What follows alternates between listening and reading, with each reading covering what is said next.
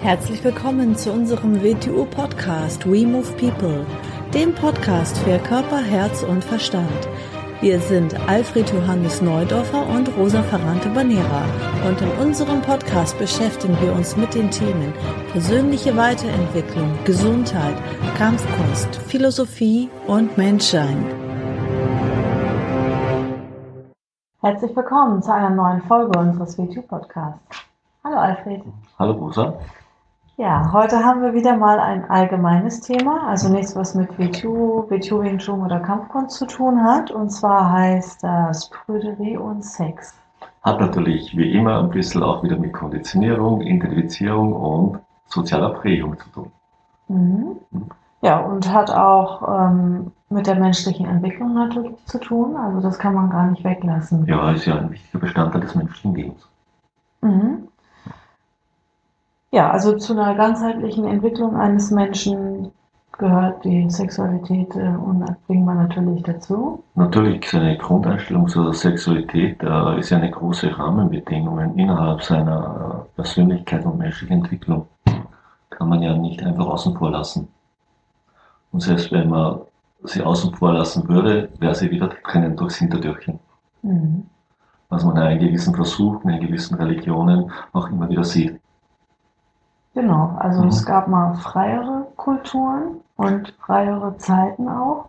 Es, es, ist immer, es sind immer Zeitfenster. Wenn man sich die Kulturen so anschaut, gibt es natürlich in jeder Kultur gewisse Phasen, wo ein offenerer Zugang herrscht, wo vielleicht es sogar in die Kultur integriert wird als, als erzieherischer Faktor und als Entwicklungsfaktor. Nehmen wir gewisse taoistische Schulen in Asien oder nehmen wir in Indien, das was bei uns als Tantra bekannt ist, was als richtiger Lebensweg mehr oder weniger gelehrt wurde und die sexuell ganz offen voll integriert war.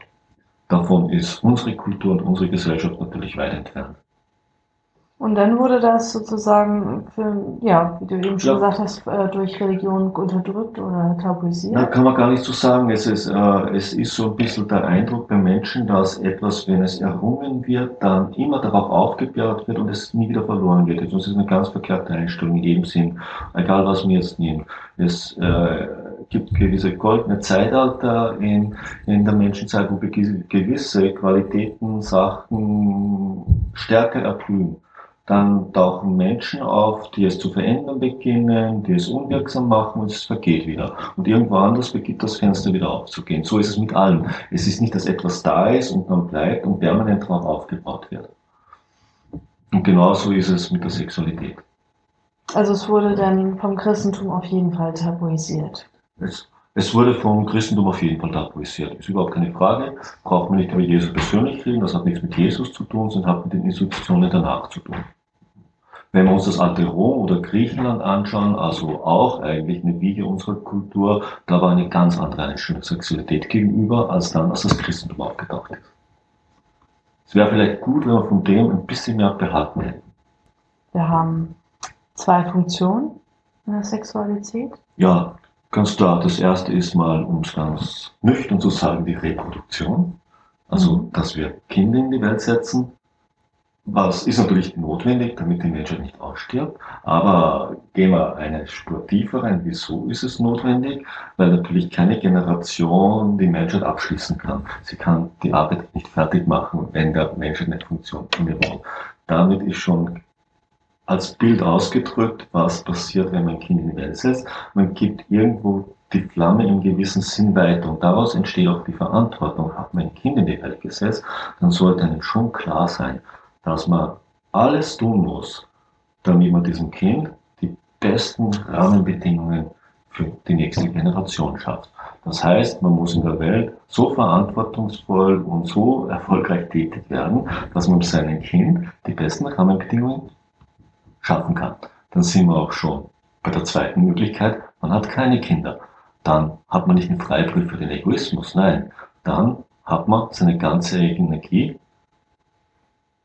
in die jetzige Welt hineinzustecken, damit wir eine, den Rahmenbedingungen gute Welt schaffen, in der Menschen sich entwickeln können.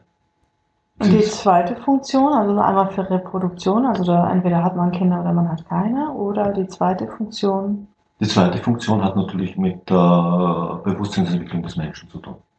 Mhm. da Bewusstseinsentwicklung viel immer mit dem menschlichen Ganze zu tun hat, hat natürlich Sexualität auch damit zu tun. Besonders im Menschen, dass sie ja nicht nur der Reproduktion dient. Äh, ist uns ja auch allen klar, dass Sexualität nicht nur der Reproduktion dient. Ja, was meinst du denn, warum wurde die Sexualität so unterdrückt und tabuisiert? Äh, da sollte man noch genau mal zwischen Mann und Frau unterscheiden. Natürlich wurde sie nach außen in jedem Bereich tabuisiert, äh, aber besonders natürlich waren dem die Frauen unterworfen. Für die Männer gab es fast in jeder Zeitphase Hintertürchen, wo sie trotzdem es etwas freier ausgelebt haben. War früher so und ist zum größten Teil ja heute noch so wenn man sich mal genau anschaut, von dem ganzen Industrie. Mhm. Der Frau hat man diese Art von Sexualität abgesprochen. So. Wieso hat man sie denn abgesprochen? Ich vereinfache es natürlich so ein bisschen, aber es hat mit Besitzstreben zu tun. Man, Kinder, Kinder, besonders Söhne, waren die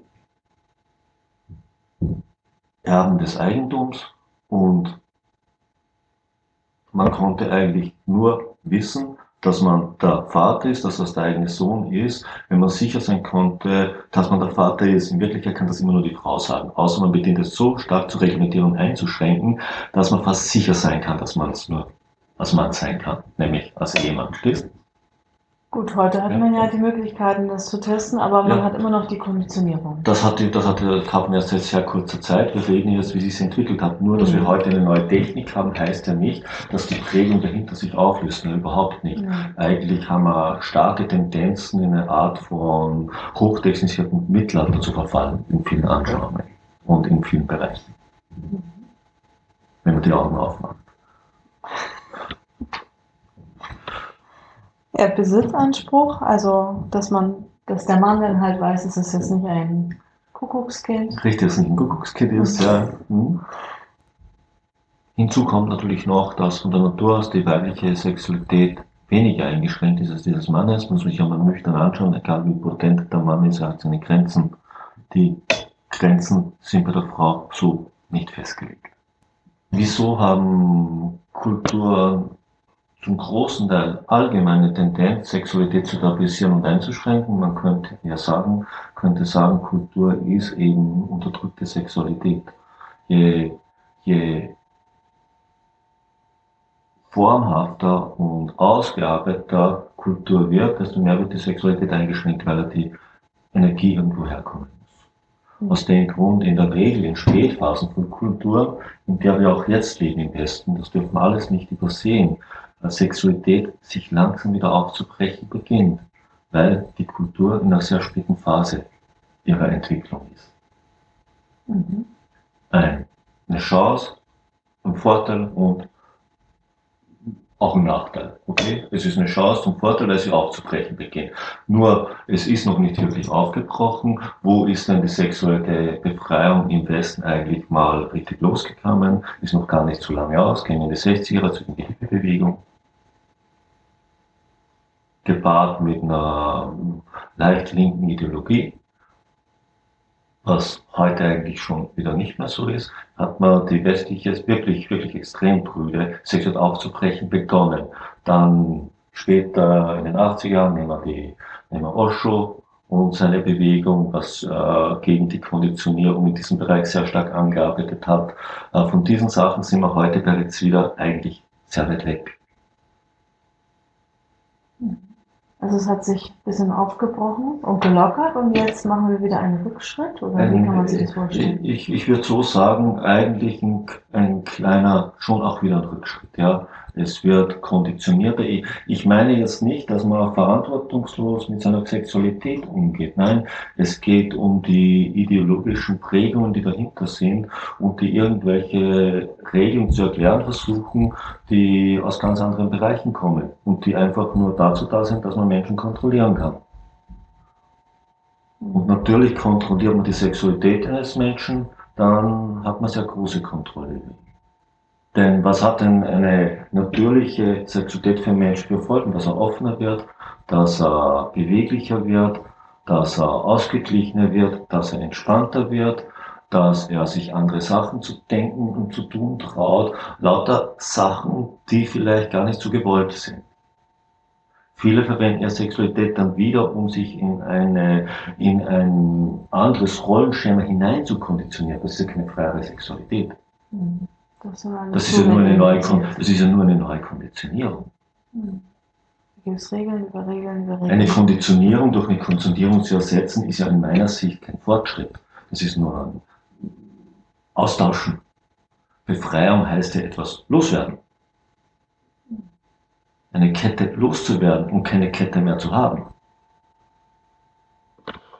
Das nächste Problem mit Sexualität ist natürlich die Kraft, die damit verbunden ist. Wie viel Kraft hat man, wie viel kann man sich davon leisten? Aus dem Grund sind dann in gewissen, nehmen wir das Christentum, die Regel gekommen, ein Priester sollte nicht heiraten. Man hat gesagt, er sollte seine ganze Kraft für den Weg, äh, also für Gott benutzen, weil er ist ein Mittler im Christentum zwischen Gott und den normalen Menschen. Und er hat nicht genügend Kraft für beides. Im Umkehrschluss hat man gesagt, die Menschen mit Sexualität, also die, die geheiratet haben und so, die dürfen Sexualität haben, aber die brauchen eigentlich einen Priester für gewisse Sachen, um sich Gott zu nähern.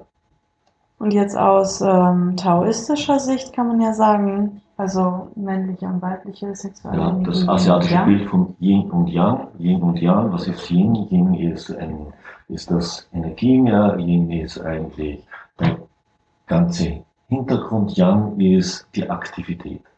Yang ohne Yin ist wirkungslos, weil der Wille ohne Hintergrund, auf dem er wirken kann, leere Luft ist.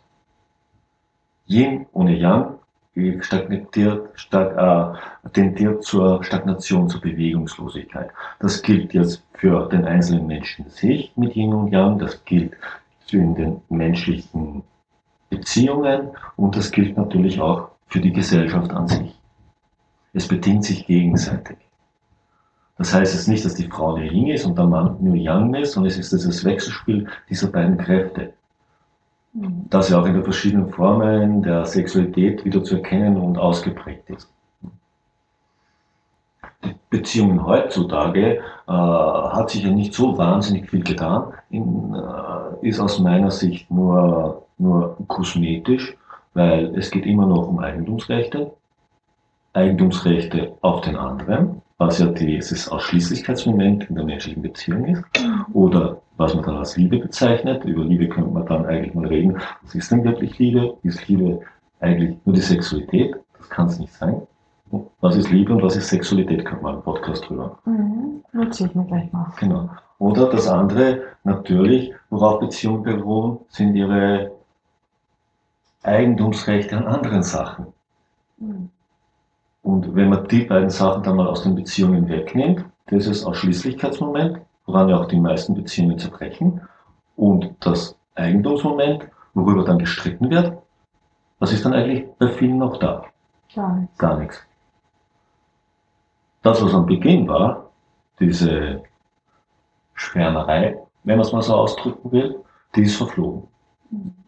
Das Konzept, das vorhanden ist, ist zu dünn, um durchs Leben zu gehen. In den meisten Fällen. Und, und wie gesagt, wir in dem Sinn, ich bin Optimist, ich sehe alles sehr positiv und so sollte man auch die menschliche Sexualität betrachten. Man sollte all die positiven Aspekte, die ja innen wohnen und dies hier auf den Menschen hat, mal ins Auge fassen. Mhm. Und mal ins Auge fassen, wenn man das außen vor lässt. Dazu kann man auch sehr gut Menschen studieren. Leute, die ein absolut, absolut schizophrenes Verhältnis zur Sexualität haben. Wie wirken sie als Menschen? Sind sie zufrieden? Sind sie angenehm? Sind sie entspannt? Sind sie tolerant? Sind sie ohne Fanatismus? Sind sie offen, frei? Sind sie freundlich? Oder nicht? Danach beurteile ich die Menschen. Sehr schön. Ja, dann werden wir uns bald wieder hören. Spätestens in der nächsten Woche. Und ganz ja, nee, ich habe noch eine Frage. Und zwar, ähm, das ist jetzt in der Theorie sicherlich wieder ganz interessant und ganz schön, aber man konnte nicht drum herum, an seinen Konditionierungen, an Vorlieben, an Abneigungen zu arbeiten. Wie kann man sich überhaupt der Konditionierung bewusst werden und wie kann man äh, daran arbeiten oder sie abbauen und ablegen? Ja, Indem man sich selbst mal wirklich genau ins Auge schaut. Ich meine, indem man nicht nur an einer Emotion oder an einem, einem Wort hängen bleibt, also zu hinterfragen beginnt. Wo kommt es eigentlich her? Was bedeutet es denn eigentlich? Welche Konsequenz hat es für mein Leben? Es kann sehr wohl sein, dass etwas für einen 20-Jährigen auch angebracht ist, für einen 40-Jährigen ist das Ganze nicht mehr angebracht. Das sollte längst darüber hinausgewachsen sein. Ist er nicht darüber hinausgewachsen, dann hat er eigentlich ein großes Problem, eine große Schwierigkeit. Mhm. Es hat alles Zeit, zeitliche, es hat alles zeitliche Fenster im Leben und äh, wir unterliegen, wir sollten einem Reifungsprozess unterliegen, der uns in immer offenere und weitere Gefilde hineinträgt mhm. und nicht immer beschränktere Räume zur Verfügung stellt. Wir sollten im Laufe unseres Lebens nicht in einen Käfig hineinwachsen, sondern in das Universum hinaus. Hm. Das ist ein schöner Abschlusssatz. Ein schönes Zitat für meine Zitate-Seite. ja, dann hast du jetzt wieder ein bisschen Futter bekommen zum Nachdenken. Und schön, dass du eingeschaltet hast und uns zuhörst. Dann bis nächstes Mal. Tschüss. Ciao. Tschüss.